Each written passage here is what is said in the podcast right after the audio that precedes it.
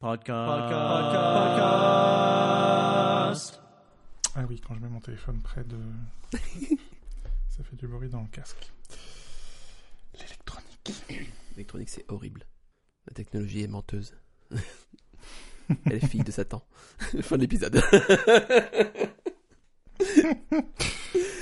C'est bien, il a, il a rien perdu pendant les vacances. Rien Je suis on fire, mec. Tu peux pas imaginer. Tu peux pas imaginer. Genre, euh, je profite du coup de de rien du tout parce que je le fais toujours, toujours euh, tout le temps. Il y, a des- il y a quelques livres en fait euh, que dans lesquels je picore régulièrement. Mhm. Euh, La euh, Bible. La Bible, exactement. Je vais commencer par la Bible. Il y a aussi euh, les proverbes de, de la bruyère, il y a les pensées de Pascal, des trucs comme ça. Et où je suis pas assez motivé pour m'engager dans une lecture approfondie et, et pérenne, donc je picore. Hmm. Et, et j'ai commencé à lire le livre de la sagesse dans la Bible, Oui. qui est très court en fait. Et euh, ça commence par Celui qui tient des discours impies ne saurait rester caché, et la justice vengeresse ne l'oublie pas. Les impies appellent la mort du geste et de la voix, et la regardant comme une amie, ils se passionnent pour elle, ils font alliance avec elle, et ils sont dignes en effet de lui appartenir. Et je me suis dit, tiens, c'est vrai qu'il y a beaucoup de sagesse dans les proverbes de la vie commune, parce que on dit souvent que la crainte est le commencement de la sagesse. Bah, effectivement, le livre de la sagesse commence par la crainte. donc, euh, donc voilà, je me suis- ça m'a, ça m'a, voilà, ça m'a évoqué, évoqué cette réflexion. Je, tu, tu vas pas comprendre le rapport, mais il y en a un. Je, j'avais envie, euh, puis finalement je me suis rendu compte que c'était une mauvaise idée, euh, d'écrire ma, ma, ma newsletter de rentrée là lentement sur, de faire le parallèle entre le, le film Barbie. Est-ce que ça disait euh, du changement de la place des femmes et, euh, et, et- et peut-être euh, d'un nouveau courant féministe. Enfin, j'en sais rien. Euh, mais quelque part dire très clairement que les femmes peuvent tout faire, c'est quand même bien. Et puis ce que Donald Trump et Elon Musk montrent de, de la redéfinition de la- de- du mot homme dans notre société contemporaine, et où que dans leur genre, Donald Trump et Elon Musk montrent aussi euh, que l'homme peut tout faire. Euh, même quand tu es à ce point stupide, euh, tu, tu peux devenir président des États-Unis ou homme le plus riche de la planète, parce que l'argent n'existe pas. et, et je me suis dit que finalement c'était une mauvaise idée parce que ce serait très mal interprété. C'est une ligne de crête. mais il y a... Ça me faisait penser à ça, ton, ta- ton, ta- ta- ton extrait de- du, du livre de la sagesse. Il y a, oui. C'est intéressant, appelle la mort du geste de la voix, ça, ils Mhm. sont dignes de lui appartenir. C'est, assez beau comme, euh, euh, bon évidemment un peu, un peu, un peu frappant et glaçant, mais euh, Elon Musk. ouais, ouais, ouais. Et- la regardant comme une amie, ils se passionnent pour elle, ils font alliance avec elle. C'est pas mal, c'est pas mal. Mm. Mm. Bref, c'est la rentrée. Et, et qui dit rentrée dit mort, naturellement, effectivement. Tu as tout à fait raison de, d'assimiler les deux. Euh, avant de dire regarder, Ouais. le- podcast est maintenant euh, publié sur Zinzolin directement sur le blog euh, et non plus sur son propre site.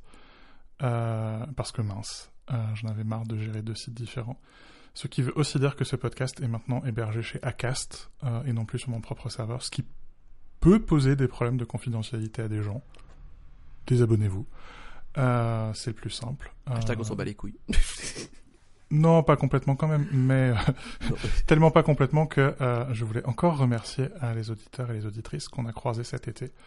Euh, et on aura l'occasion d'en reparler, euh, mais c'était bien. Euh, Ah. voilà. Regardez. Écoute, qu'est-ce qu'on a regardé? On a regardé beaucoup de choses. On a regardé Spider-Man Across the Spider-Verse. Non, tu as regardé Spider-Man Acro- Across the Spider-Verse. Non, mais je dis on parce qu'il y avait Adrien euh, dans la pièce. euh, euh, non, non, je, vais, faire assez court parce que j'ai écrit 3 tonnes de notes là-dessus. Euh, je vais pas tout dire, je te rassure. Parce que j'ai plus à dire sur Oppenheimer, je crois. Mais non, c'était visuellement absolument rien à dire. Enfin, que du bon. C'est encore mieux que le premier qui était déjà magnifique. L'animation est vraiment au service des dialogues. Euh, les dialogues sont au service de l'animation qui. Enfin, tout, tout marche bien, quoi, ensemble. Et euh, c'est chouette de voir des super-héros pour lesquels tu peux t'enthousiasmer sans, euh, sans que ça force le trait. Sans mauvais jeu de mots. Parce que, genre, Marvel, tu vois, c'est quand même genre. regardez, je suis cool, et il y a beaucoup d'expositions du fait que ces personnes sont cool. Et là, Mm. c'est très vite campé en quelques secondes. Et bon, c'est bien. La- la- une des interrogations que j'avais, évidemment, parce qu'il faut que j'en ai, c'était euh, sur le héros adolescent qui est un peu. euh, J'imagine que c'est un peu. euh, un peu ça depuis Harry Potter, c'est un peu démocratisé depuis Harry Potter et tout, mais là, c'est un peu la même leçon, quoi. Il faut suivre son cœur, donc plus littéralement, ça veut dire suivre son imagination, quoi. Et c'est pour moi la recette idéale pour bah, succomber à quelque chose de plus fort que toi. Il suffirait. Enfin, le, le critère final est toujours la force, quoi. C'est. Euh, Maman, je suis plus fort à présent, tu vois, il dit ça au moment de, vers la fin. Euh, Est-ce que ça veut dire que c'est le meilleur pour autant, tu vois? La, force est, Enfin, je crois profondément qu'il y a une, quelque chose au-dessus de la force, qui est euh, l'obéissance euh, amoureuse. Et le c'est pas, pas très bien illustré dans ce genre de film. Surtout dans les films de super-héros où les, où les adolescents ont beaucoup de force, justement, physique, beaucoup de questions existentielles, mais qui sont résolues en général que par la force et l'agilité. Les, les adolescents de films de super-héros, ce sont souvent des adultes qui pensent comme des enfants. Oh, Des gens bien. forts physiquement comme des adultes, Mm. euh, mais faibles euh, mentalement comme des enfants. Euh, et donc ce sont pas des adolescents. C'est extrêmement bien dit. Ouais. Bah, c'est. Je. Voilà. Pour moi, le, le meilleur film d'adolescence, c'est Twilight, le numéro 1.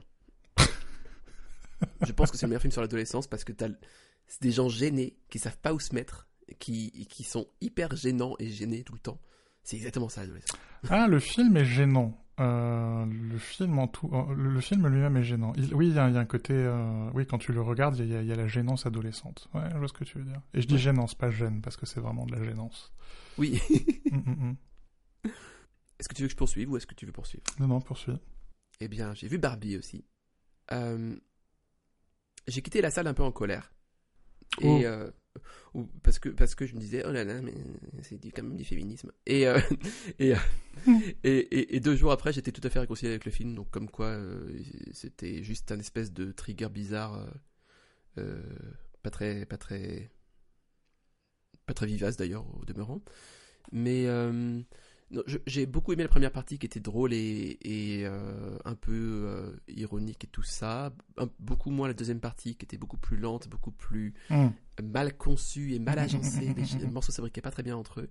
Et j'ai pas trop aimé non plus le fait que, encore une fois, on nous serve euh, sur un plateau la grille bingo des choses marketing qui fonctionnent. Et donc il y a la blague sur ci, il y a la blague sur ça, il y a le truc drôle comme ça, il y a le truc. Et à chaque fois, c'est toujours la même recette. Et c'est. Je dis pas que ça marche pas, c'est juste que.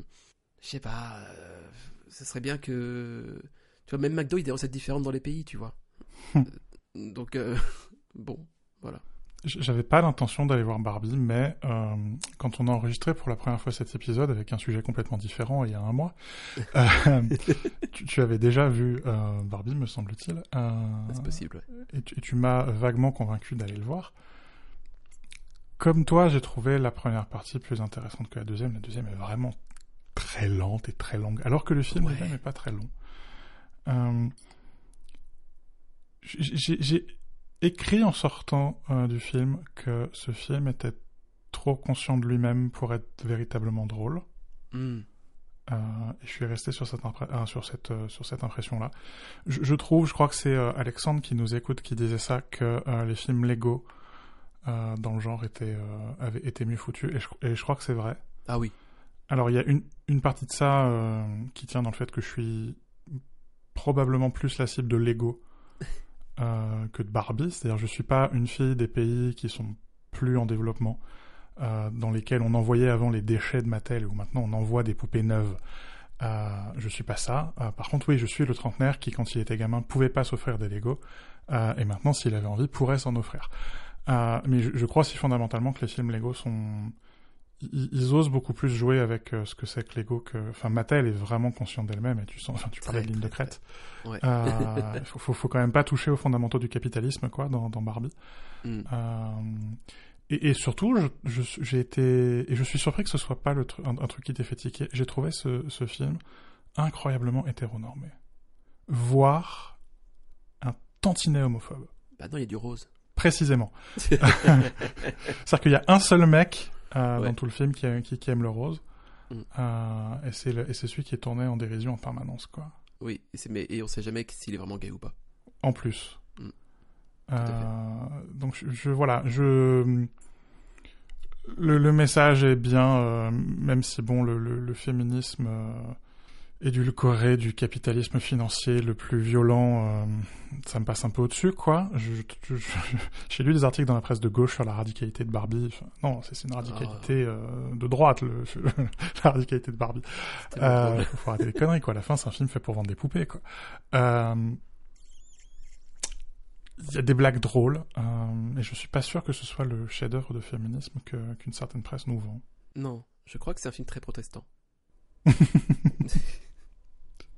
Même si je, je, y a, des phrases, euh, il y, a, des filles dans des pays qui, doivent entendre ces phrases-là, et le fait qu'il a été interdit dans certains Émirats, qu'il été interdit au Pakistan, enfin, c'est pas, pas inintéressant. Peut-on, doit-on aborder le sujet Oppenheimer? Parce qu'il n'y a rien à dire sur Asteroid City. C'est un Wes Anderson, c'est un film parfait, il faut aller le voir. Point. Oui, je, je- j'entends et je n'ai pas, euh, je l'ai pas vu au cinéma, c'est pas bien et je le verrai. euh, C'est pour ça que t'es une télévision. mauvaise personne, au fond. Je suis une mauvaise personne. Et pour ça, je. Voilà. Mais euh, Oppenheimer, écoute, le premier mérite que je trouve à ce film, c'est que tu peux chanter Oppenheimer sur Womanizer de Britney Spears. Oppenheimer, Op- Oppenheimer. donc, voilà. donc, déjà, je trouve que c'est une grande qualité. À côté de ça, j'ai, j'ai, j'ai- je- J'aimerais bien avoir des avis de gens qui connaissent le cinéma un peu parce que euh, moi j'ai pas de très bonnes connaissances là-dessus et aussi je pense que euh, c'est très dur de réfléchir au cinéma. je rejoins un peu Kafka là-dessus, qui disait qu'il y avait trop d'images par seconde pour que le cerveau puisse euh, faire quoi que ce soit. Je suis un peu comme ça. Mais mon avis, c'est que le film se regarde très bien, qu'il s'écoute beaucoup moins bien. Parce que la musique et la bande-son en général sont extrêmement pas du tout subtiles. Hmm. Que, en fait, ça m'a évoqué une réflexion et je, et je crois que j'ai raison là-dessus. Et je vais te la donner maintenant. Cadeau. Tu te souviens dans Seigneur des Anneaux, dans les films de Peter, Peter Jackson? Euh, euh, la- le- Je crois que c'est le premier. Il y a Galadriel qui est tenté par l'anneau et qui devient une espèce de. Et Mhm. puis genre, oh, je deviendrai comme ça. blablabla. Dans le livre, elle se transforme pas. Dans le livre, tout se joue sur ce qu'elle dit, sur les mots, quoi. Mhm. Mais Peter Jackson, il n'a pas eu assez confiance dans les mots. Il s'est dit que les effets spéciaux, un peu spécieux, si tu me permets le jeu de mots, devraient suppléer au- au- au- au- à la- aux phrases euh, écrites par Tolkien. Un peu comme une béquille, quoi. Peter Jackson est un cinéaste qui utilise son média. Oui. Peter Jackson est, est un beauf. Et c'est dommage parce que ni Galadriel ni l'imagination du spectateur n'ont besoin de ces effets spéciaux pour voir la lutte qui se déroule. Parce qu'un bon cinéaste, un bon metteur en scène aurait compris ça. Surtout avec une actrice comme Kate Blanchett. Ouais, mais c'est la. Est-ce que c'est pas la faiblesse du cinéma de manière générale Non, c'est pas ce que je veux dire. Ce que je veux dire, c'est que euh, il y a. euh, C'est-à-dire qu'avec le livre, tu te fais le film dans ta tête. Mi- miracle de la lecture. Ben, surtout que ce, ce passage-là, je l'avais pas trop. euh, je l'ai relu après et j'ai trouvé plus puissant sur le, dans le livre, effectivement. Ouais, ouais, mais. Il y, a une stimula- il y a un stimulant, si tu veux, exogène dans le film qui, qui pourrait ne pas être là. Et il y a un recours. Oui, mais quel- quel- l'artificialité. quel- quelque part, Ouais. si, si, quelque part, il a besoin d'être là, parce que les mêmes mots euh, lus par toi euh, en te faisant le cinéma dans la tête ou projetés devant toi euh, marchent pas pareil. Les, les mêmes, ces mots-là, en fait, les mêmes exactement, ils ont moins de puissance, ils perdent en force euh, quand ils sont quand ils sont prononcés à l'écran, parce que tu peux pas te faire le film dans la tête. Le film est fait devant toi. Tu vois ce que je veux dire? Donc il faut en rajouter une couche. Je crois que je vois ce que tu veux dire, mais je, je, je suis en désaccord pour une autre raison. qui est que, euh, à tous les autres moments où on voit la puissance de l'anneau, notamment euh, relatif au personnage masculin, il n'y a aucun effet visible de la tentation de l'anneau sur eux. Galadriel, c'est le seul personnage qui se transfigure comme ça, sans même toucher à l'anneau, tu vois, et genre, et je deviendrai là. Il y a, y, a y, euh, y a une forme de d'insistance trop lourde je pense et qui n'est Mm. qui, qui pas esthétiquement même de- et, même d'un ordre euh, philosophique je pense que c'est un contresens Je, je saurais te l'expliquer, mais, mais avançons. mais en fait c'est le même problème que je retrouve dans le théâtre de Michalik par exemple Mhm. et, euh, et dans les films récents de Nolan c'est qu'on peut pas s'empêcher de souligner tout ce qui se passe à l'écran euh, en disant regarde là il y a de la tension et regarde là c'est émouvant et là il faut ressentir quelque chose C'est le Et- grand problème que j'ai avec, euh, Ouais. avec Nolan. Ouais, bah, Avec bah- Terrence Malick dans un autre genre. Ah tiens, bah, j'ai jamais vu Malick, donc ça, je savais pas. Ok. Et je pense que dans le cas d'un biopic, ça pose problème. Parce que bah, euh, déjà, le, le film donc est un moyen qui est assez exclusif. hein, euh, on voit que ce qu'il y a forcément dans la caméra. Ouais. quoi. Et euh, sur une biographie, du coup, tous les choix qui sont d'ordre, pardon d'utiliser le mot, de- de- mais de la vanité, euh, parce que c'est ça au final. hein, c'est, on a peur d'être mal compris, du coup, enfin, Mhm. on, on utilise voilà. Ça force le spectateur à sortir du, du, du fond du propos, et ça reste dans l'émotion superficielle, et, euh, en permanence. Et on t'y maintient comme ça. Mhm. Et je crois que c'est dommage parce que ni Oppenheimer, ni le spectateur, ni Nolan n'ont besoin de cet artifice-là, en fait. Je crois que euh, depuis Inception. Ah, je, je crois que Nolan en a besoin. Ah, mais je crois que non, parce que dans, dans le Prestige, par exemple, excuse-moi, dans le Prestige, tu vois, ou ces anciens films, Oui, mais tu parles de films qui ont, qui ont 20 ans, Arnaud. ouais, c'est vrai, c'est vrai que ça, oh mon dieu, ça a 20 ans déjà. Mais maintenant, il a le fric. euh, il a le fric. Enfin, il a les moyens de ses ambitions. euh, et ses ambitions démesurées. Et le type, enfin, le type se regarde faire des films, quoi. Et c'est, passionnant, quelque part. Euh, mais esthétiquement, je, j'arrive pas, quoi. Même les Batman, qu'est-ce qu'ils sont chiants. Ils sont chiants d'être beaux, quoi. ouais, mais il y a, il y a... C'est peut-être les nouveaux keynotes d'Apple aussi, un petit peu. Mais, mais oui, non, mais il y a, C'est ça le a, problème. c'est trop. Ouais, trop. Exactement. Je, je, je- c'est intéressant parce que ce, ce film, j'avais pas vu la bande-annonce avant d'aller voir Asteroid City. Ouais. Euh, et je sais pas pourquoi, mais euh, la, la bande-annonce a été projetée deux fois. Hmm. À la première bande-annonce, je dis Hmm, pourquoi pas? Je vais lui donner une chance. Euh, à la deuxième bande-annonce, j'avais presque envie de sortir du ciné sans regarder Wes Anderson. Euh, et à la fin du Wes Anderson, j'étais convaincu de pas aller voir Oppenheimer. Parce que Wes Anderson se regarde faire des films. Wes Anderson sait euh, que c'est un, un objet culturel qui dépasse ses propres films. Bien sûr. Il n'y a rien de plus identifiable qu'un film de Wes Anderson. Euh, et il en joue. Il en joue énormément. Euh, mais ce qui devient drôle, du coup, c'est euh, l'écart à la norme, maintenant, dans les films de Wes Anderson. Hmm, hmm. Euh, et où tu peux les regarder trois ou quatre fois, de trois ou quatre manières différentes. Euh, j'ai- presque été tenté à la fin d'Asteroid City de tout de suite reprendre un billet pour aller revoir Asteroid City. Euh, parce que ça marche comme ça. Je suis pas sûr que ça marcherait aussi bien avec Oppenheimer. Et puis, long, hein. quelques jours plus tard, euh, je me suis dit qu'il y avait une autre. Et, et, et, et donc, quelque part, mon refus de voir Oppenheimer est un refus esthétique. C'est trop beau, il n'y a pas Mhm. d'écart à la norme, c'est du Nolan de A à Z, euh, et donc c'est chiant. Même la bande-annonce, quoi, euh, est chiante. Euh, et puis, quelques jours plus tard, euh, en, me, en me réveillant, euh, m'est venue une deuxième raison de ne pas aller voir Oppenheimer, c'est que c'est un film à la gloire d'un génocidaire. On fait un film sur le plus grand crime commis contre l'humanité sans le moindre regard critique sur, sur la chose, sans le point de vue euh, des Japonais accessoirement. Euh, je, je trouve ça... hmm, je, je suis pas sûr qu'on puisse faire euh, un biopic d'Oppenheimer en s'arrêtant euh, en, en- en- en s'arrêtant aux États-Unis. Quoi. Je suis pas certain.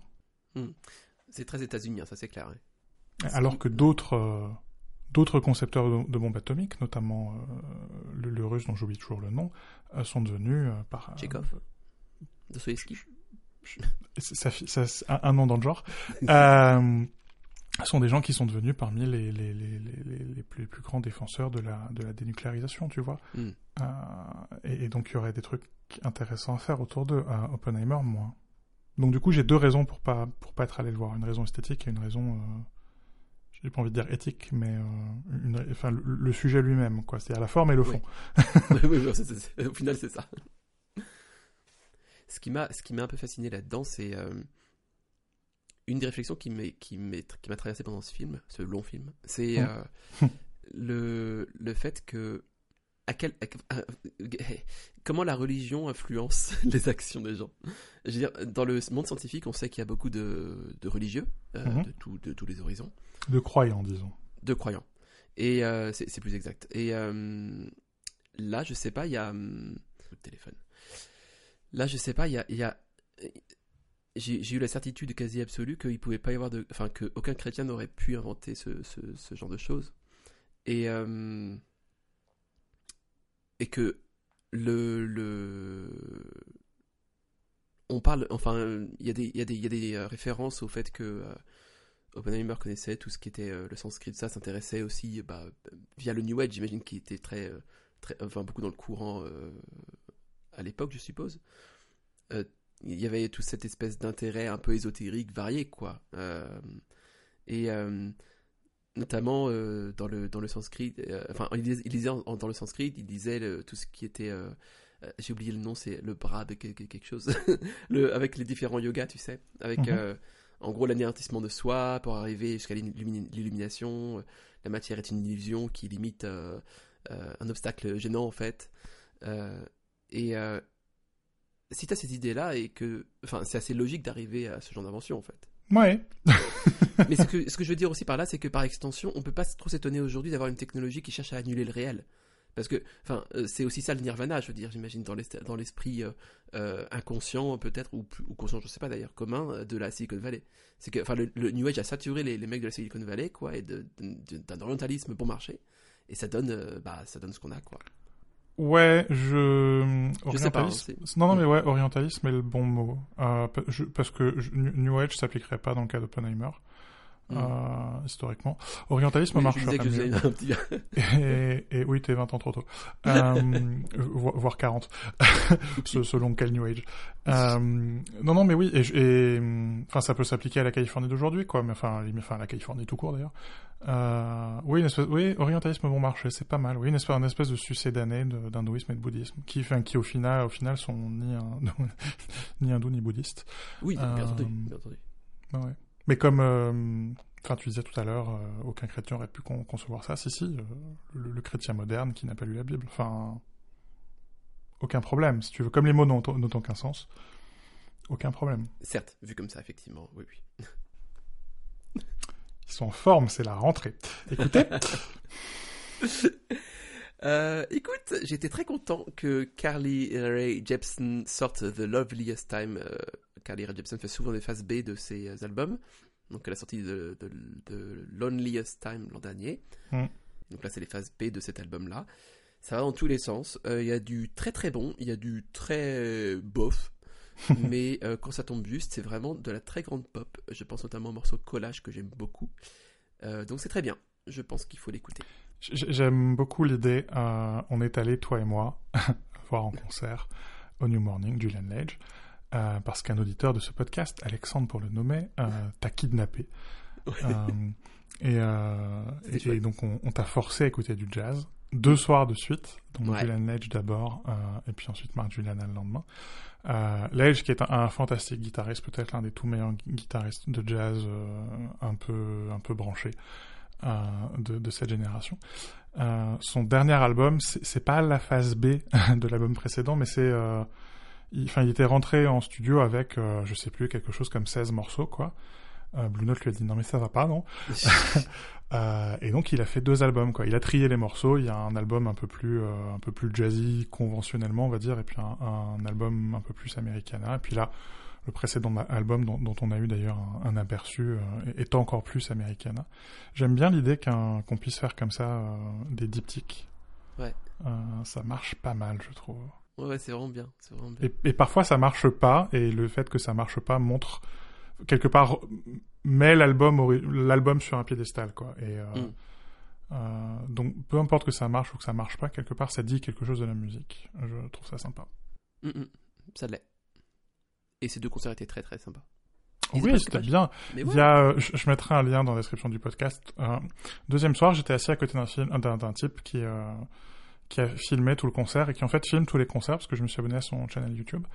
Euh, et il était derrière nous euh, le soir de Julian Ledge et on peut entendre Arnaud glousser parce qu'il faut parler de gloussement euh, sur du jazz toute la soirée. C'est un, magnifique document historique. je pense que ça vaut le coup d'oreille. Ou pas, hein. ou pas. Si si. Hmm. Si si. Hmm. Euh, j'ai écouté aussi le nouveau Blur, parce qu'un nouveau Blur euh, en. Je sais pas combien d'années ça s'écoute, quoi. Et c'est du Blur, donc c'est bien. J'ai pas grand chose à dire de plus. je, suis désolé, hein. je suis pas non plus critique, musical, hein, calmez-vous. Hein. Et aussi, euh, j'ai écouté l'album Barbie. Et est-ce qu'on peut jauger un film selon sa BO, Anthony? Je ne sais pas parce que mm. j'ai trouvé les deux très raccords hein, dans un sens euh, d'excellentes idées, une bonne exécution et un essoufflement essentiellement causé par le marketing. Donc, euh, je, ne sais pas s'ils ont parce qu'il y avait eu une bisbille quand euh, j'oublie toujours le nom de ce groupe. Tu sais qui avait fait euh, Barbie Aqua. Girl. À quoi Merci. Euh, ça avait été une, une, une une bisbille fantastique avec Mattel. Euh, et là, c'est dans le morceau de, le- du générique de fin. Ouais. Mais c'est pas le morceau original, c'est une espèce de reprise à la mort Ouais. toute pourrie. Oui, avec Nicki Minaj, c'est horrible. Hmm, J'aimerais bien connaître les dessous de cette affaire. Je pense qu'il y a des dollars dedans. Quelque part qu'ils se soient sentis obligés de faire référence à ce morceau, euh, mais en même temps pas réussi à voir l'original, euh, ça dit aussi beaucoup de choses sur, sur ce film et sur Mattel. Hmm, Encore une juste. fois, produit capitaliste, machin, truc muche, tout ça. Euh, Écoute, moi j'ai pas écouté beaucoup d'albums euh, parce que l'été traditionnellement, d'abord à la fin j'écoute quand même beaucoup de musique au travail, il faut le dire, c'est mal mais c'est comme ça. Euh, et puis l'été c'est quand même euh, assez formidable, pour, assez formidable pour les concerts. Donc outre les concerts New Morning, on a fait aussi Jazz à Vienne, on est notamment allé voir Nora Jones parce que Nora Jones qui passe à Lyon, c'est un truc qui une fois par décennie. C'est pas tout le temps, effectivement. ouais. C'était un soir où on nous annonçait l'orage de l'année. Euh, et il a mir- miraculeusement raté Vienne, cet orage. Il a, Parce que c'est, bah oui, euh, nos orages jaunes en même temps. voilà, exactement. Euh, c'est notamment l'orage qui a, qui a, qui est, qui est tombé sur la Suisse, qui a, qui a fait des trous dans pas mal Ah, d'horlogerie et tout ça là. Ah ouais, terrible. Ouais, Euh, donc qui, qui était qui était pas très sympathique comme euh, comme orage mais donc on l'a évité donc superbe soirée euh, j'ai quand même écouté un deux trois albums en rentrant. Je sais plus qui c'est qui m'avait recommandé d'écouter euh, Lineker euh, et je vais me faire engueuler pour ça. Euh, bien c'est pas mal du tout pour aborder la fin de l'été je dois dire. C'est il y a des rythmes enfin des des harmonies et des rythmes un peu un peu brésiliens. Hmm. c'est pas mal, c'est une, c'est une, une chanteuse afro-brésilienne, on va dire. Ça marche pas mal du tout. Euh, et puis j'écoutais un truc, euh, pour le coup, je crois que c'est un italien, Nicola Conte, euh, qui s'appelle Umoja, qui est pareil, vaguement. qui, qui flotte quelque part au-dessus de la Méditerranée, on va dire. Hmm. Et pour se dire que c'est pas complètement la rentrée, que c'est encore un peu l'été, c'est pas mal. Pas mal du tout. Cool. Lire? Lire. A-t-il lu? Il l'a luté. Non, bah, il a picoré beaucoup euh, le, le Jourdain, mais il a aussi, euh, il a lu quelques articles et euh, les plus euh, dignes d'intérêt qu'il a trouvé. Pourquoi je parle de moi avec il tout le temps Il faut que je me calme. C'est un de Victoria Song sur The Verge qui s'appelle Mm. Where Have All the Fitness Bands Gone? Et c'est vrai que sans elle, j'avais pas remarqué que y a des gens portaient plus de bracelets fitness. De bracelets fitness Non, c'est ça. Ouais. Ouais. Et elle disait que c'était en grande partie dû au fait que bah, les smartwatches coûtaient moins cher. Enfin, par rapport, euh, comparativement, ils faisaient plus de choses et c'était moins cher. Et euh, j'ai jamais aimé les bracelets de fitness, mais euh, ça m'a rendu un peu mélancolique, je crois. Je regrette beaucoup les bracelets de fitness. Notamment, c'était Joe Bone là, qui, en- qui en faisait un qui était tout fin. Oui, il était bien parce que ces trucs peuvent se porter. C'est relativement simple de les porter avec des montres. Mm. Or, j'ai quelques montres. Pas, pas, pas forcément très chères, mais euh, ouais, j'ai quelques montres que je changeais selon euh, comment je m'habille, selon, les, euh, selon le contexte et tout ça. Euh, et puis surtout, c'est assez difficile de. Enfin, sauf quand t'es euh, suffisamment stupide pour dire je vais mettre plein d'argent dans une Rolex, du coup t'as la même Rolex que tout le monde. Euh, sauf si t'as vraiment à ce point beaucoup d'argent que tu peux avoir une Rolex qu'il y a que toi, ou une Audemars Piguet, ou une Patek, enfin peu importe. Euh, et, et inversement, les Swatch par exemple, c'est les mêmes pour tous, quoi, même si on a énormément. Mais il y a un. Il y a un moment tarifaire et un moment géographique aussi où euh, où c'est où, où t'as une montre et c'est difficile de croiser quelqu'un dans l'année quoi qui a la même. Ouais. Euh, et donc c'est assez sympa quoi. Alors que l'Apple Watch, bah, tout le monde a la même, c'est pas drôle. C'est vrai. et puis elle est très difficile à personnaliser. Et même si on peut changer les bracelets, c'est chiant de changer les bracelets. Elle a aussi écrit un très bon article Mm. euh, sur ça devrait être plus simple de changer les bracelets. Et elle a raison. Euh, et, et donc c'était un peu l'avantage des, des bracelets de fitness, c'était que c'était relativement plus facile de dire j'ai mon bracelet de fitness et ma montre. Alors qu'aujourd'hui, quand je porte une montre mécanique et l'Apple Watch, je passe quand même un peu pour un con. Ouais. Un peu. Ouais, je comprends. Je comprends. C'est quand j'étais chez Weezings, tout le monde avait forcément deux montres. euh, bah, euh, leur montre de tous les jours et une montre de test, ou sinon deux montres de test carrément. Ce qui est encore plus stupide avec des montres qui ressemblent à des montres. Ouais, t'as quand même l'air un peu con. ouais, je- je- mal- malgré toutes les bonnes intentions du monde. euh, ouais. Mais Victoria Song, ouais, euh, qui, est, qui donc euh, est en charge des, des wearables chez, chez The Verge, euh, super article en ce moment. Non, mais The Verge, super quoi. Enfin, Oui, non, mais on l'a déjà dit, mais ouais. franchement, je, je- je- je- à chaque fois, je suis bluffé quoi. Vraiment. Mm. Et j'ai lu d'autres articles, mais je pense que c'est moins intéressant. Un qui m'a le plus frappé, c'était Did Starbucks really put olive oil in coffee de Gideon Levis Cross de, de New Yorker. Qui est un, un ersatz de Craig Mod. euh, qui, qui est aussi un grand mar- marcheur, j'avais lu son, je mettrai le lien dans la description parce que je me souviens plus du titre du bouquin, Mm. euh, mais qui a fait un, un- qui avait écrit un bouquin sur euh, trois expériences de marche qui était qui était assez sympa. Ok, ça je savais pas. Bah, je vais peut-être m'intéresser à ce qu'il fait de plus près, même si j'étais pas du tout d'accord avec son, son bouquin, parce que, enfin son bouquin, son, son, son article. Parce qu'il disait que ça sentait trop l'huile d'olive, mais moi je la sentais pas trop. Peut-être parce que j'ai pas de goût en fait. Euh, je, suis assez déçu. euh, pareil, quand, quand on, quand on s'est croisés, tu m'as fait goûter ce truc. Mais euh, alors, il faut juste dire un truc, Anthony, je suis trompé de référence. C'est pas le bon que je voulais te faire goûter. Ouais, mais je suis quand même déçu. Euh, ça, ça change la texture parce que ça apporte du gras. Euh, et le, le gras, notamment pour faire mousser le lait, c'est. euh, Enfin, on fout l'huile de tournesol dans le lait d'avoine pour faire le lait à baris- de- de- des baristas, enfin les laits végétaux Mhm. euh, de barista. Donc l'huile, c'est bien pour changer le, le mouthfeel, comme ils disent. Et je, je trouve ça, j'adore ce mot mouthfeel. Donc là-dessus, ça marche, mais c'est complètement emporté par le fait que Starbucks, par ailleurs, c'est pas du café, c'est du charbon, quoi. Euh, et donc tu sens plus le café que l'huile d'olive, quoi. Mais, mais fantastique. Euh, Starbucks, Barbie, même combat. Euh, fantastique. par ailleurs. Vivement le film Starbucks du coup. ouais.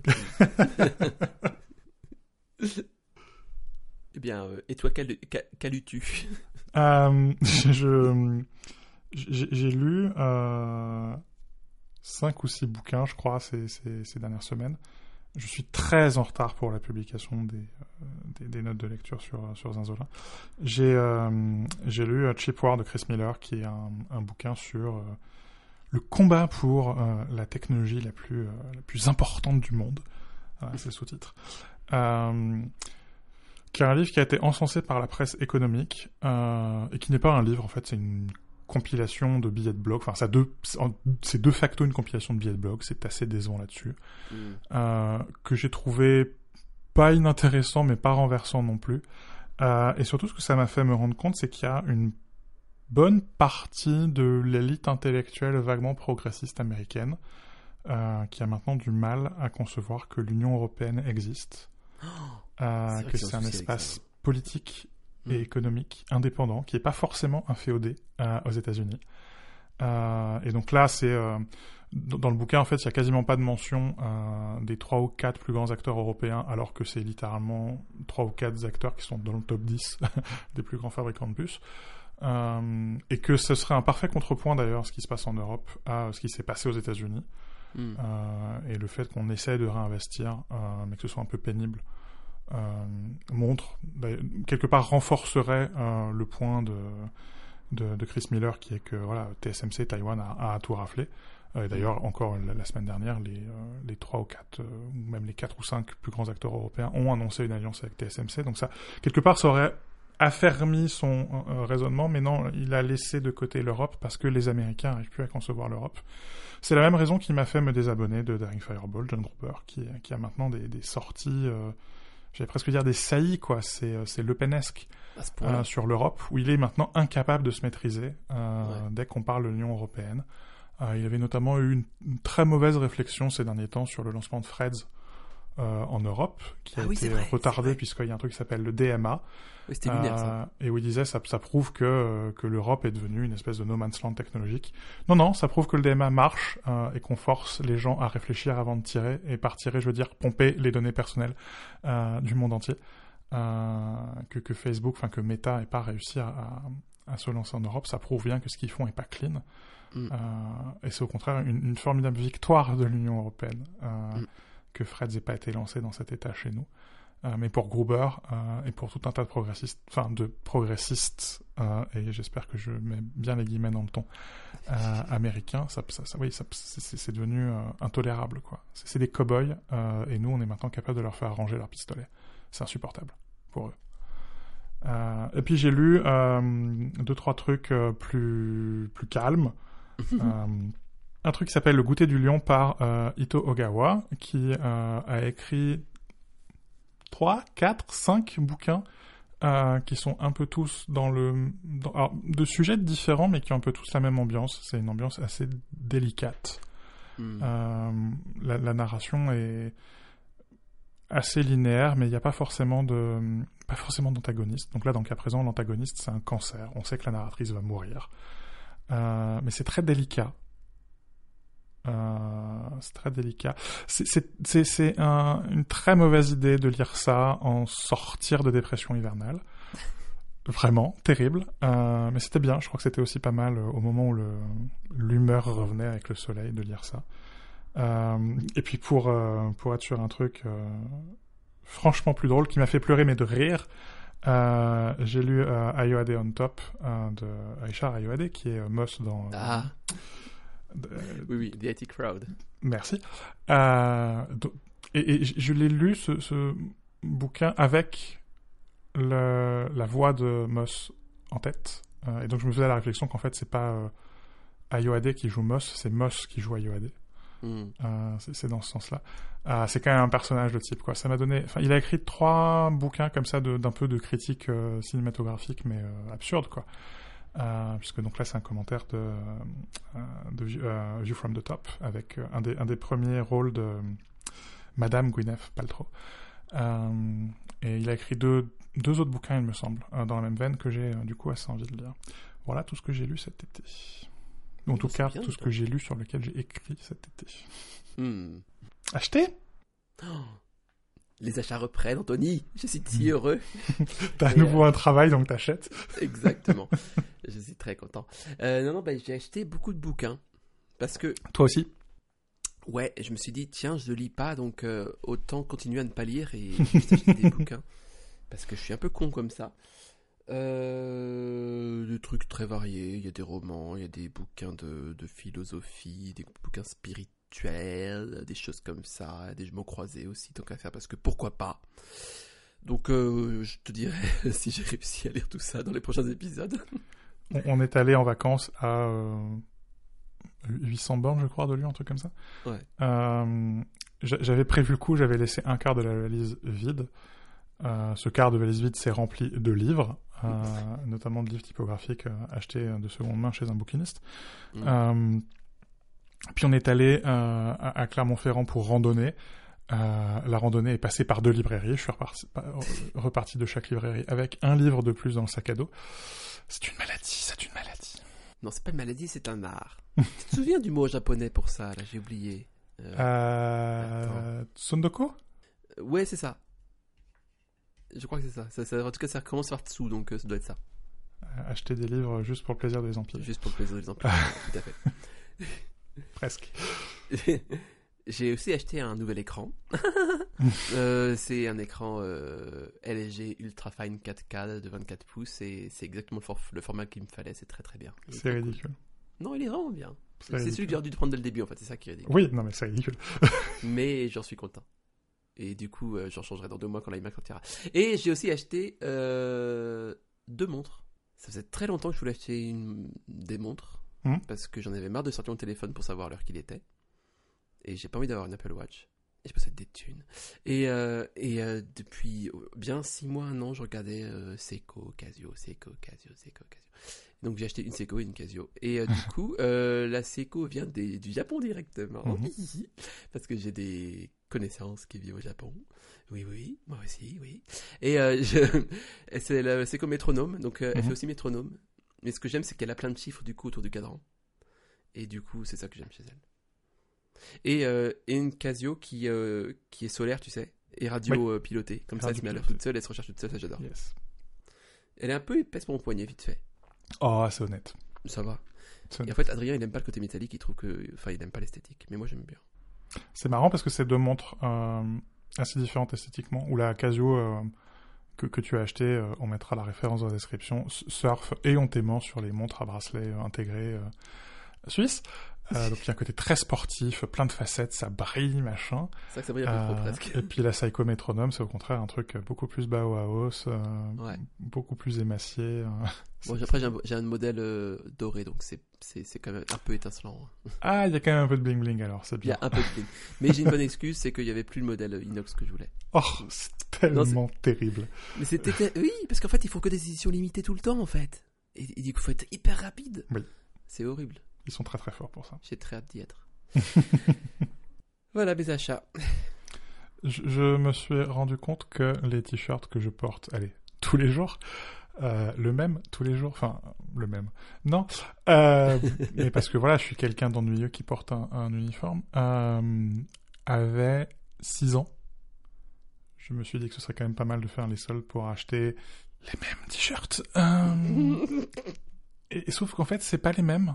Euh, donc c'est le même fabricant, la même référence, c'est censé être le même grammage, sauf qu'en Ouais. fait euh, les t-shirts sont plus légers, ce qui prouve que euh, le grammage peut-être c'était 162 avant et maintenant c'est 158, tu vois. Hmm. Et c'est même pas la même coupe. On, on- on- c'est c'est un peu plus tubulaire, c'est un peu moins, un peu plus long d'ailleurs. Tu, tu- en fait, tu sens l'optimisation en 6 ans. Tu sens le côté, euh, on va faire tourner les machines un peu plus vite avec du fil un tout petit peu plus fin. Euh, on va vraiment faire des tubes, quoi. On va pas leur donner la moindre forme. Hmm. Euh, ça me ça me gâche un peu l'idée de l'achat définitif quoi parce qu'il va falloir maintenant à nouveau que je me lance dans un cycle de euh, qu'est-ce que je veux trouver comme t-shirt euh, que je peux racheter ad infinitum ça m'a un peu gâché le truc Ouais, je comprends. dans la foulée j'ai acheté ma première paire de Nike Vraiment? Ouais 36 ans j'ai aussi acheté mon premier micro-ondes à 36 ans donc euh, euh, mais c'est- marrant parce que c'est une marque qui qui enfin je sais pas toi mais quand moi j'étais gamin semblait inaccessible quoi c'était hors de question d'acheter une paire de, de baskets avec une marque dessus quoi Ouais, 100 euros, quoi. C'est hors de Ouais. prix. Ouais. non mais même en francs quoi Ouais. Euh, enfin là j'ai mis 500 francs dans une paire de chaussures ce qui objectivement est pas grand enfin 75 euros c'est une somme mais c'est pas non plus euh, insurmontable Ça pour passe, les- ça passe, voilà quoi Euh, mais ça aurait été inconcevable pour mes parents de mettre cin- 500 francs dans une paire de baskets quoi Mm, Euh, c'était plutôt 30 balles euh, au marché Euh, Et encore 30 balles, c'est, fancy, quoi. et encore. Euh, et où maintenant, enfin, des trucs qui étaient complètement inaccessibles quand on était voilà, des enfants de parents euh, assez désargentés, euh, deviennent maintenant des trucs assez évidents, euh, maintenant qu'on est euh, furieusement middle class. Quoi. Je sais toujours pas quoi en penser de ça. C'est parce que tu as des scrupules de protestant, c'est pour ça. Oui, mais je sais pas. Et pourtant, euh, j'achète des pâtes Barilla. Ça a aucun intérêt d'acheter des pâtes, aucun intérêt gustatif d'acheter des pâtes sèches de marque. Euh, mais c'est mon petit plaisir. C'est le côté, ah, euh, j'en suis plus, quoi. Euh, mais parce que quelque part, c'était pareil, c'était des pâtes inaccessibles. Ça me fait moins mal au cœur de faire ça que d'acheter une paire de baskets Nike. C'est étrange. hein. Non, je crois que je peux comprendre. Peut-être parce que si l'utilité est plus immédiate, vu que tu les manges. Mais, euh, je sais pas. Ouais, ouais, je sais pas. J'ai aussi acheté. euh, finalement, c'est moi qui ai plus d'achats cette semaine. Euh, ce jour, t'as marqué une pierre blanche, une, une tasse Yeti Mais qu'est-ce que c'est? Qui est violette. Magnifique, qui est violet lavande. Euh, je, je crois que c'était dans euh, 1857, qui est le podcast euh, auquel on a volé le format de notre podcast, euh, qui, qui parlait il y a deux mois, il me semble, de, des tasses Yeti. C'est des tasses en métal à double paroi, donc qui, euh, qui sont isolantes. Euh, D'accord. Et euh, ça marche plutôt pas mal. Ça, ça, j'ai moins l'impression que ça va casser dans tous les sens comme une tasse en céramique pour le, pour le bureau. Ouais. Euh, Il y a un petit, euh, un petit, comment on appelle ça? Couvercle? Opercule Couvercle, euh, Ouais. couvercle avec un opercule, qui est un opercule aimanté. Donc tu peux Oh, l'enlever pour nettoyer sous l'opercule. Ça, Euh, génial. Et donc ça tient, ça tient ton café chaud. Euh, c'est c'est pas mal. Et puis c'est violet. Et ça s'appelle Yeti, ce qui me correspond plutôt pas mal. J'aime bien. C'est vrai que c'est pas mal Yeti pour toi.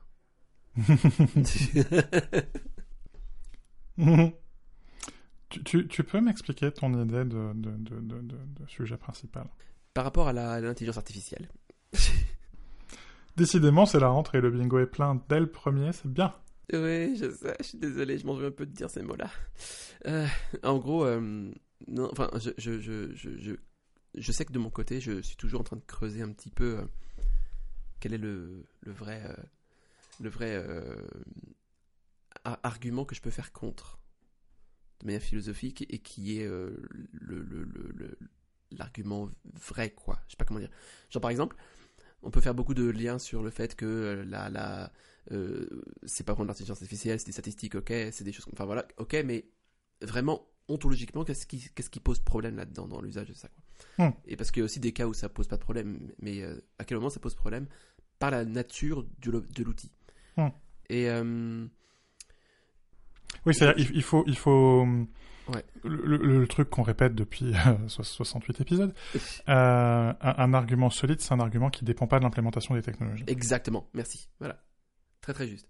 Et je pense que en, en relisant et en m'intéressant à notamment l'usage de l'intelligence artificielle dans l'art, Mhm. je me disais que ça c'est une expérience purement humaine en théorie, enfin c'est quelque chose qui définit en tout cas l'expérience humaine en tant que telle, et euh, enfin, de manière relativement euh, convenue avec tout le monde quoi.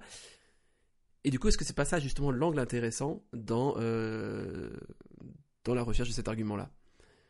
Par exemple, euh, je- enfin, plus précisément, par exemple, la, modernité dans l'art et comment elle est intégrée te- techniquement, technologiquement, et enfin, quelle est la place de la technologie dans l'art, quoi, et vice versa. Et je pensais notamment à l'art dans ses différentes euh, incarnations, que ce soit dans l'art profane ou l'art sacré.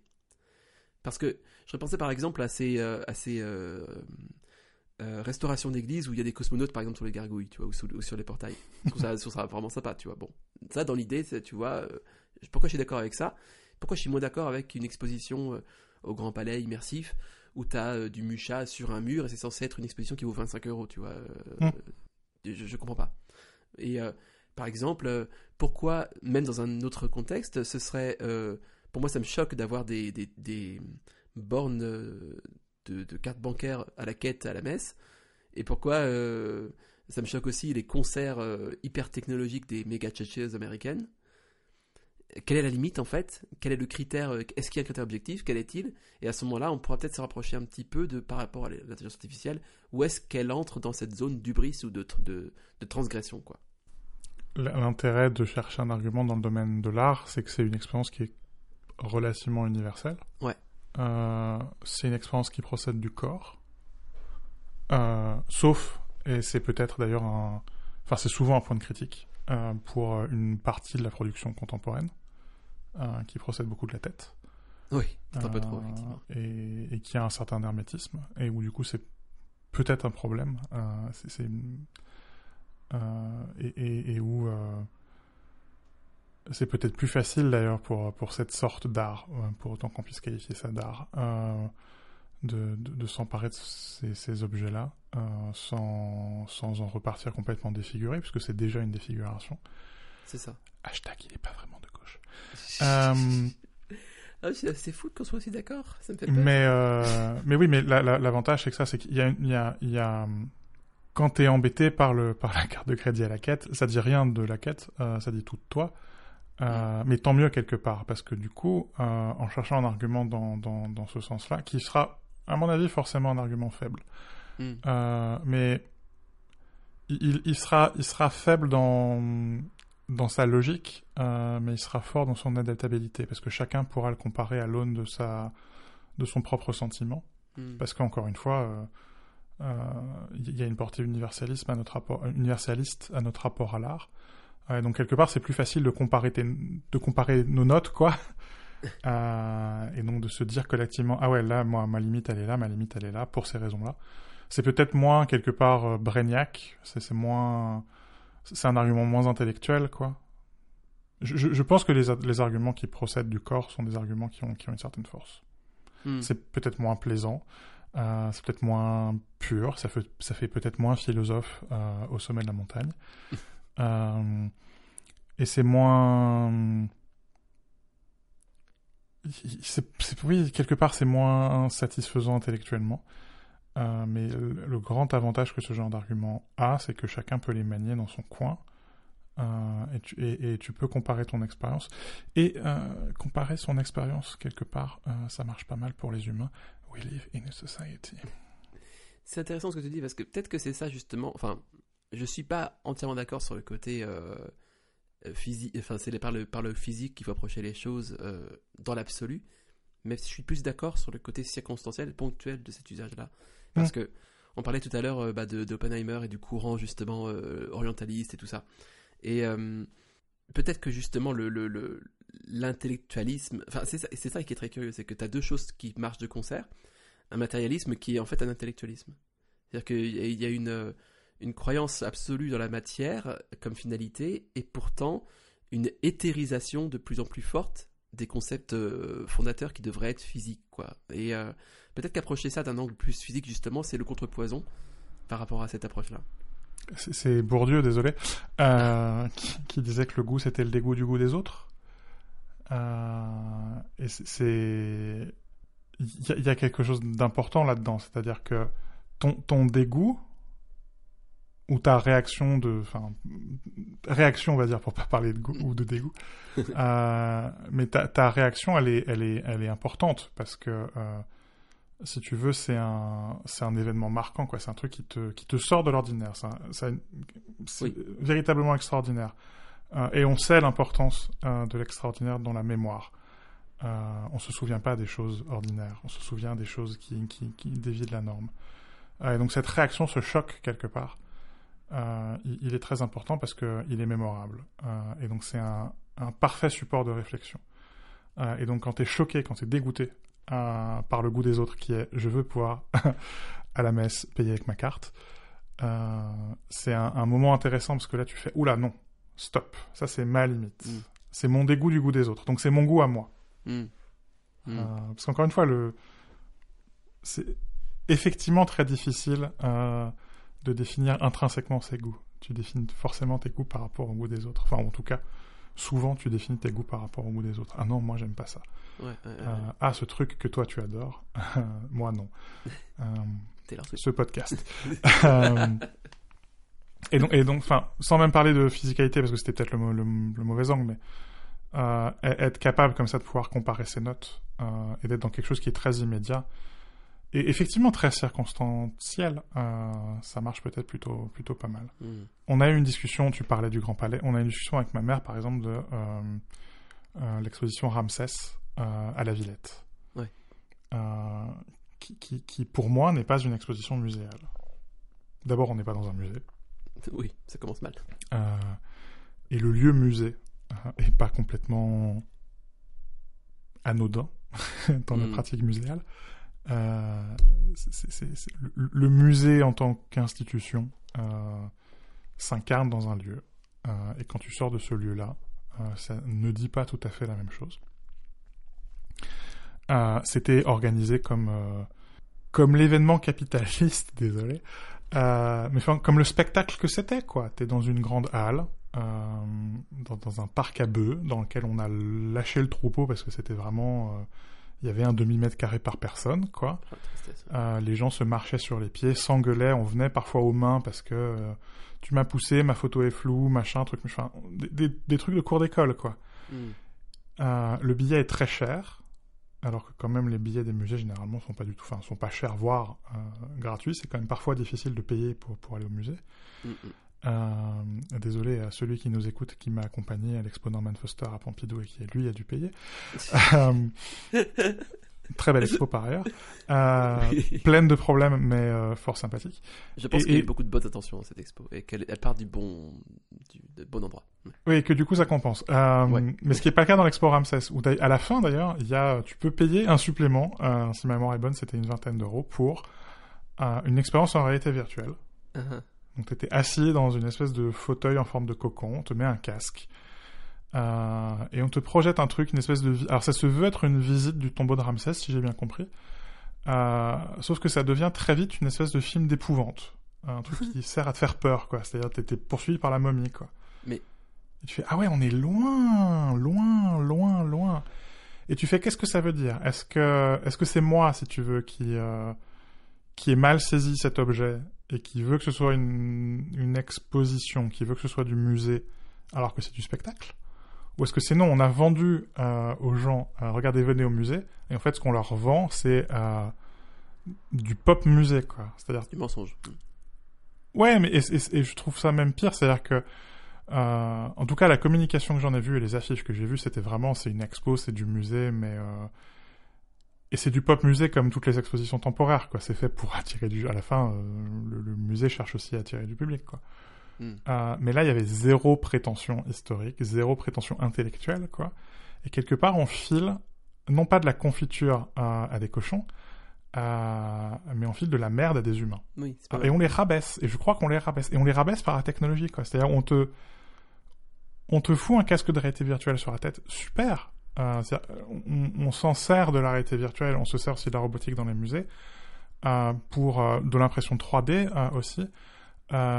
pour pallier Hmm. des- les manques dans la collection, pour pallier parfois les rétrocessions. hein. Il y a des objets qu'il va falloir qu'on rende, qu'on rende à leur pays ori- d'o- d'origine, mais c'est pas grave.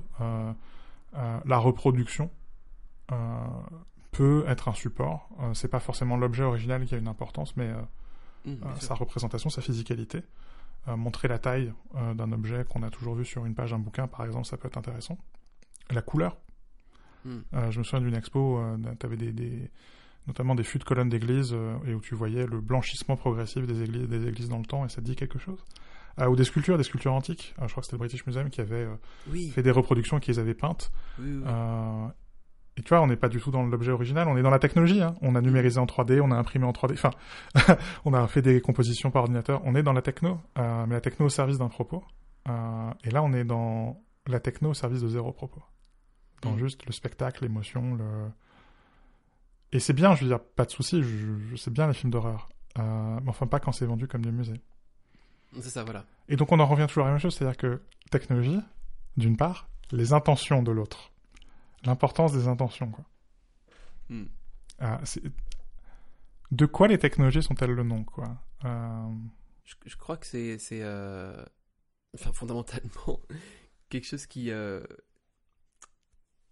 qui est proche, enfin, de, enfin comment dire, la- la- l'intention de, de- de- du créateur de l'outil fait, fait l'outil, quoi, et fait, le- fait la forme de l'outil. Et c'est, on peut pas avoir de la, réalité virtuelle aujourd'hui, par exemple, ne serait pas arrivé encore une fois dans un autre contexte, euh, avec une autre euh, philosophie ou avec un autre, euh, un autre rapport à la vie, tout simplement, quoi.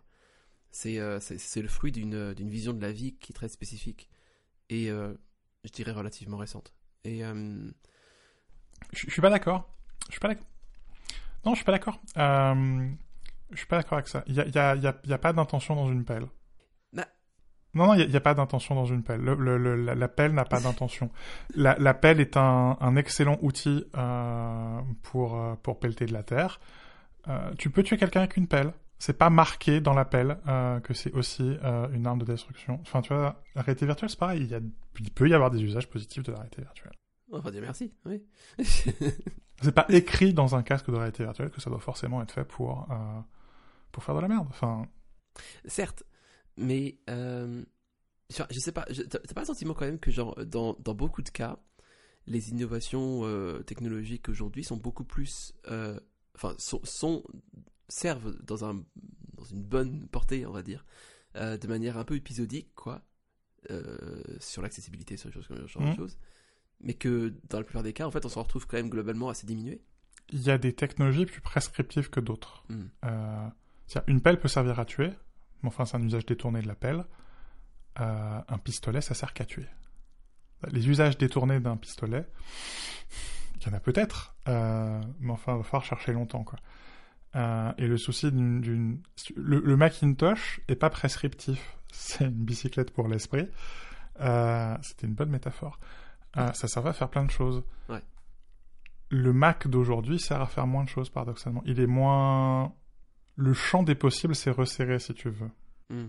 C'est plus prescriptif. Le simple fait, par exemple, que les machines d'aujourd'hui soient sévèrement... euh, le- les fonctionnalités des machines d'aujourd'hui soient sévèrement amputées quand elles sont pas connectées à Internet, Hmm. ça montre qu'on a un problème quand même. Prérequis que euh, 3 milliards de personnes, euh, enfin, t'as déjà exclu euh, 40% de la population de la planète, quoi. Bien sûr. Tu vois, juste en disant euh, le prérequis, c'est que, euh, que ces machines soient connectées. Ce qui n'était pas le cas, euh, du, évidemment pas le cas du Macintosh Ouais, 84. Là, Et c'était évidemment qu'on de- peut faire au sortir de la box infiniment plus qu'avant. Ouais. Euh, mais le champ des possibles, du coup, est infi- infiniment plus resserré. Je trouve ça intéressant comme paradoxe. Après, enfin, sans, sans vouloir faire l'avocat du diable, mais un peu quand même, c'est le premier Macintosh était quand même un peu cher. Il y avait aussi une exclusion par le prix. Oui, mais enfin, euh, l'histoire des technologies, Arnaud, j'ai envie de dire. Oui. Je- Ce qui me, ce qui m'interroge beaucoup, c'est justement, enfin, la, la réalisation, euh, je crois, graduelle, par rapport à la- notamment l'intelligence artificielle, euh, qui, qui, qui, qui crée cette espèce de, de réalisation chez beaucoup de, je sais pas, d'auteurs ou de gens comme ça, et euh, qui sont pas euh, surpassés, enfin, qui peuvent, qui peuvent être surpassés par quelque chose qu'ils ont créé.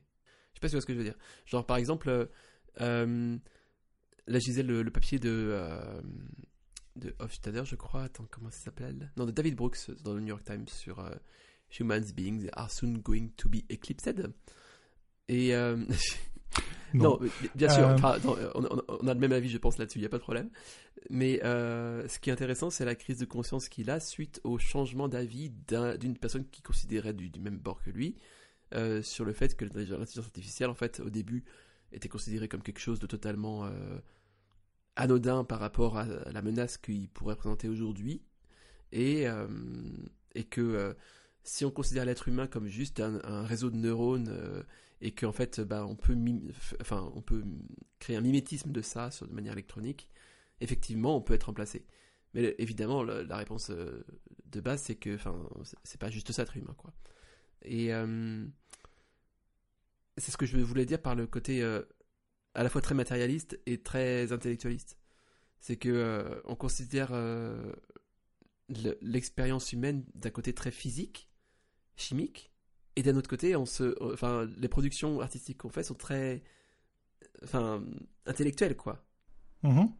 Et euh, pour moi, ce paradoxe, c'est un peu, euh, enfin, je crois que la technologie est une, est une, pas une réponse en soi à ce paradoxe-là, mais une, euh, une manifestation de ce paradoxe qui pourrait, enfin, expliquer en partie euh, ce qui se passe.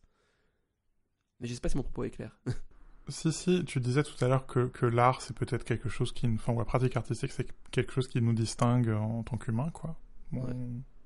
On connaît relativement peu de, peu de singes peintres, euh, et encore moins de pinsons écrivains. C'est vrai. Je, je crois que c'est ce qui nous distingue encore plus radicalement, encore plus fondamentalement euh, du reste du règne animal, c'est qu'on travaille activement à notre remplacement.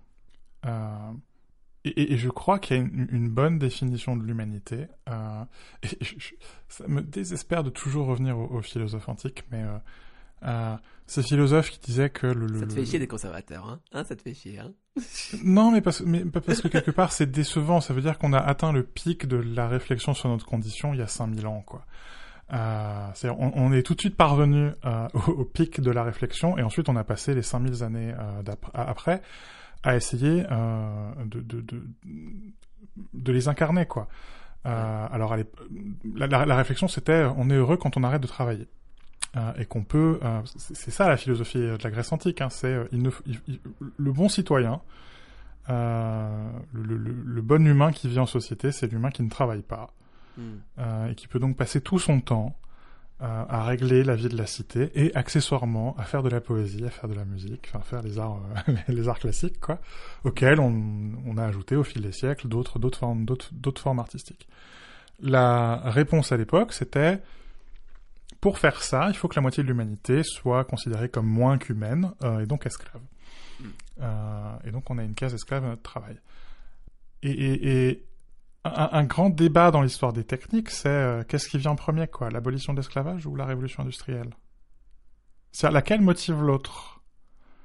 Euh, Et où les machines, euh, les, machines nous ont quand même vachement libérés de, cette idée qui consiste à considérer la moitié de l'humanité comme inhumaine et comme inférieure à, à, à soi, quoi.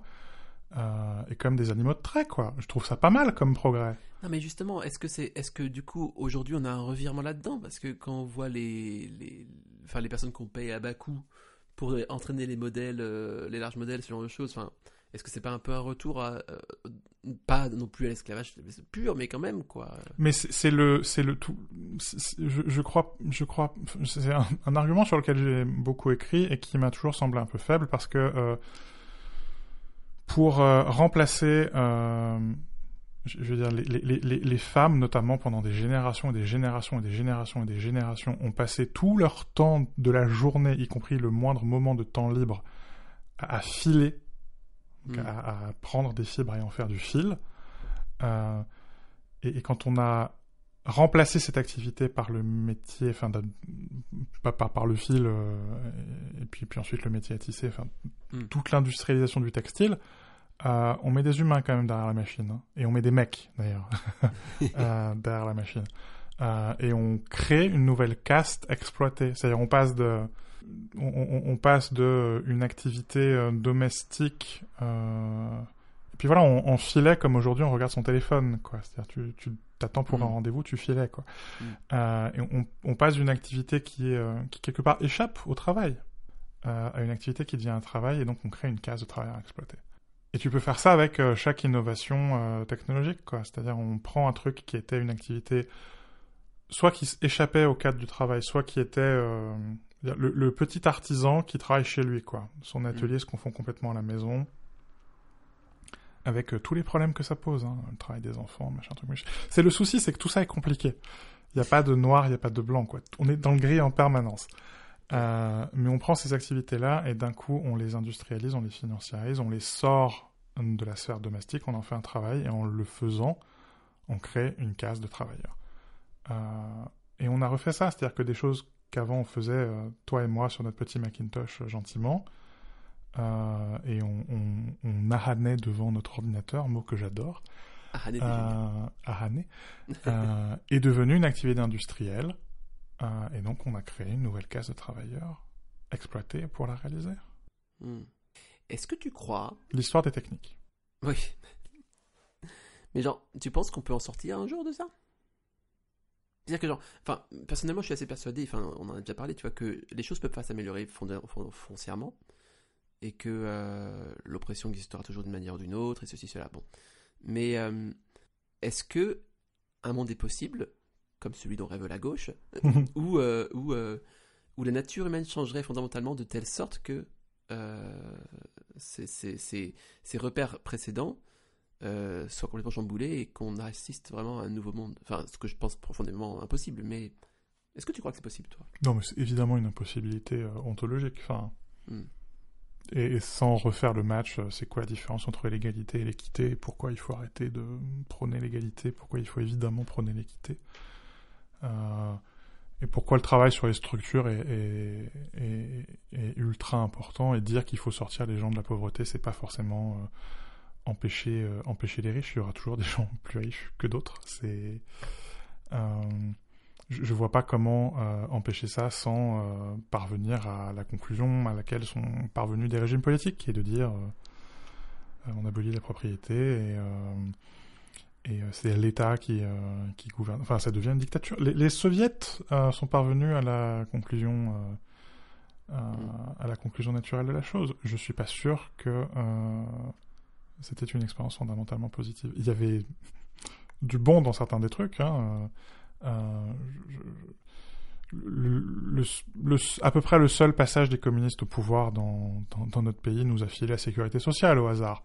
Euh, donc c'est pas complètement négligeable comme, comme avancée, mais, euh, mais ce que, ce que je trouve intéressant, c'est la répétition des mêmes schémas avec les technologies. C'est-à-dire, on... et, et ça part de, de l'écriture, quoi. C'est-à-dire qu'on invente l'écriture, ah bah tiens, on va créer une caste de copistes, euh, qui est Mm. quand même restée pendant vachement longtemps, quoi. Euh, L'imprimerie, ah bah c'est bien, on va créer une caste d'ours. Euh, et, et- et- et c'est toujours les mêmes, euh, les mêmes schémas. Et j'entends nos auditeurs et nos auditrices les plus de gauche nous dire c'est la faute du capitalisme, et ils ont raison. Euh, mais je suis pas sûr que même en abolissant les structures du capitalisme, on, on puisse sortir de ce cycle-là. Hmm. Je crois que c'est inhérent au progrès technologique. Hmm. Mais où quelque part, c'est et c'est beau parce qu'on arrive à se... Enfin, c'est beau dans sa contradiction et c'est peut-être là d'ailleurs où euh, on, on sort de mon argument de tout à l'heure qui est euh, c'est emmerdant parce qu'on est parvenu euh, au pic de notre réflexion il y a 5000 ans. En fait, non. Ce qu'ils avaient loupé, c'était le fait que en cherchant à dépasser notre condition humaine et à, à nous rendre obsolètes physiquement pour pouvoir être des, des êtres de pur esprit, en fait, on crée les conditions de notre, de, de- de notre asservissement physique permanent. Oui, notre On ne fait que recréer des nouvelles formes d'asservissement, qui Ouais. sont de plus en plus des, asser- des asservissements euh, psychiques. On a, on a créé une case de travers de l'esprit, qui je ne crois pas sont, enfin, je ne crois pas qu'elle, que ce soit du travail moins fatigant que le travail physique. Non, C'est une autre. Mm. C'est une autre forme d'aliénation, mais c'est une aliénation quand même. Mm. Euh, et on continue à créer. Euh, on, on va de moins en moins, je l'espère, avoir des formes d'aliénation- d'a- d'aliénation physique et de privation de liberté physique. Euh, mais on a de plus en plus des formes d'aliénas- aliénation. Quel mot affreux. Euh, euh, euh, euh, sp- intellectuel, spirituel même. Hein. Euh, Ouais. et, et- et je crois que c'est quelque chose qui a été raté par une grande partie des philosophes antiques et qui a été bien saisi par les philosophes allemands de, la, de, la, de la révolution industrielle et, et plus récemment. Et c'est pas, pas inintéressant, je trouve. Et c'est quelque part un bon litmus test pour les technos, quoi. C'est qu'est-ce que cette technologie, de, quoi elle nous libère, mais en prétendant nous libérer euh, sur ce sur ce flanc, euh, qu'est-ce qu'elle nous impose? Euh, Oppenheimer commence par euh, deux phrases, parce que forcément, c'est impossible de se faire comprendre autrement que par les mots et l'exposition forcée. C'est Prométhée a volé le feu aux dieux et l'a donné aux hommes, et pour cette raison, il fut enchaîné. blablabla. En fait, à la fin, Oppen- Oppenheimer est presque christique à la fin, tu verras. Il y a une. Enfin, bon, Non, je verrai pas, non. tu le verras pas, mais ok, mais, mais enfin, il est presque christique à la fin. Et euh, du coup, il y a une. euh, Je crois quand même qu'ils avaient vu un petit peu dans, dans le mythe de Prométhée quand même. Genre euh, que la, la technologie apportée aux hommes était déjà une violation de, de quelque chose, même si euh, c'est pas forcément euh, une mauvaise chose en soi. Il y a une, euh, il y a une rupture dans l'ordre des choses, quoi. Et euh, les conséquences sont beaucoup plus euh, subtiles et euh, équivoques même, je dirais, que celles qu'on pourrait imaginer. C'est-à-dire que c'est pas genre Prométhée en mode héros absolu, quoi. Ni, ni non plus un anti-héros absolu. Et les, les conséquences sont à la fois très bonnes et très désastreuses pour les hommes aussi. Il y a une. euh, Enfin, je, je sais plus dans quel. dans- C'est peut-être dans. Je sais plus, mais enfin. Je crois qu'on développe un moment dans les, dans les mythes, justement, le, le côté. euh, Qu'est-ce que les hommes font avec le feu, quoi. Et on voit qu'ils s'entretuent, tout ça, et, et Jupiter est pas très content, quoi.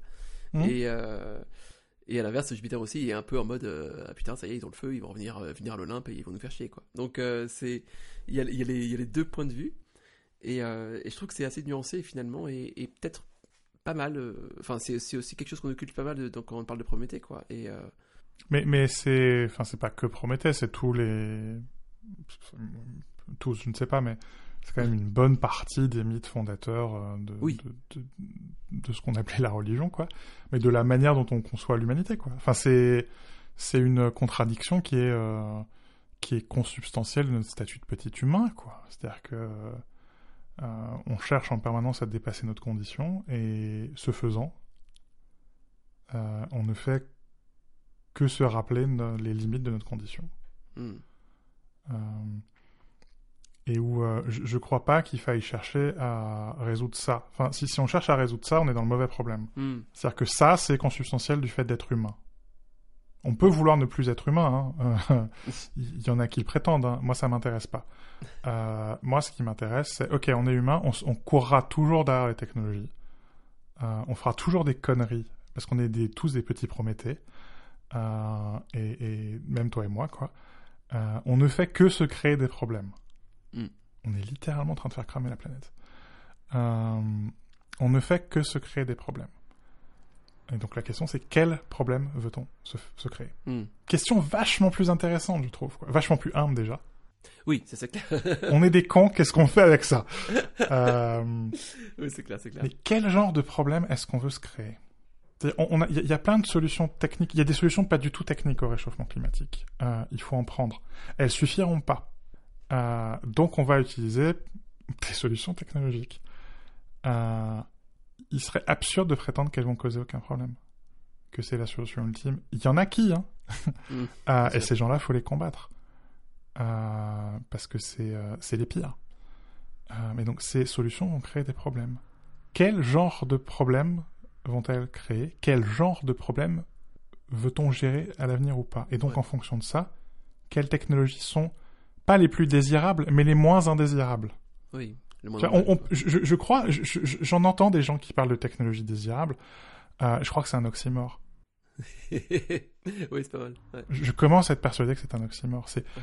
quelles technologies sont les moins indésirables? Avec quelle classe de problème veut-on jouer? Hmm. Quel sac de nœuds est-ce qu'on a envie de démêler? Oui. Sachant qu'en plus, c'est toujours des sacs surprises. Non mais c'est ça. Et qu'il y a des trucs que tu peux pas prévoir et que euh, c'est quoi C'est les inconnus inconnus. Enfin, le... non, c'est Euh, Les inconnus connus. euh, voilà, les, les inconnus connus, les inconnus. Enfin, et voilà, il y a, euh, il y a des choses que tu peux de toute manière pas prévoir. Mais tant pis. Quel chemin tu veux, tu veux ouvrir, quoi Mm, mm, mm. Euh, Quelle boîte de Pandore t'as envie d'ouvrir? Pour revenir sur les mythes antiques. Putain, tout ça, Euh. c'est le, c'est le, le big deal en fait. La gaffe avait raison. Euh,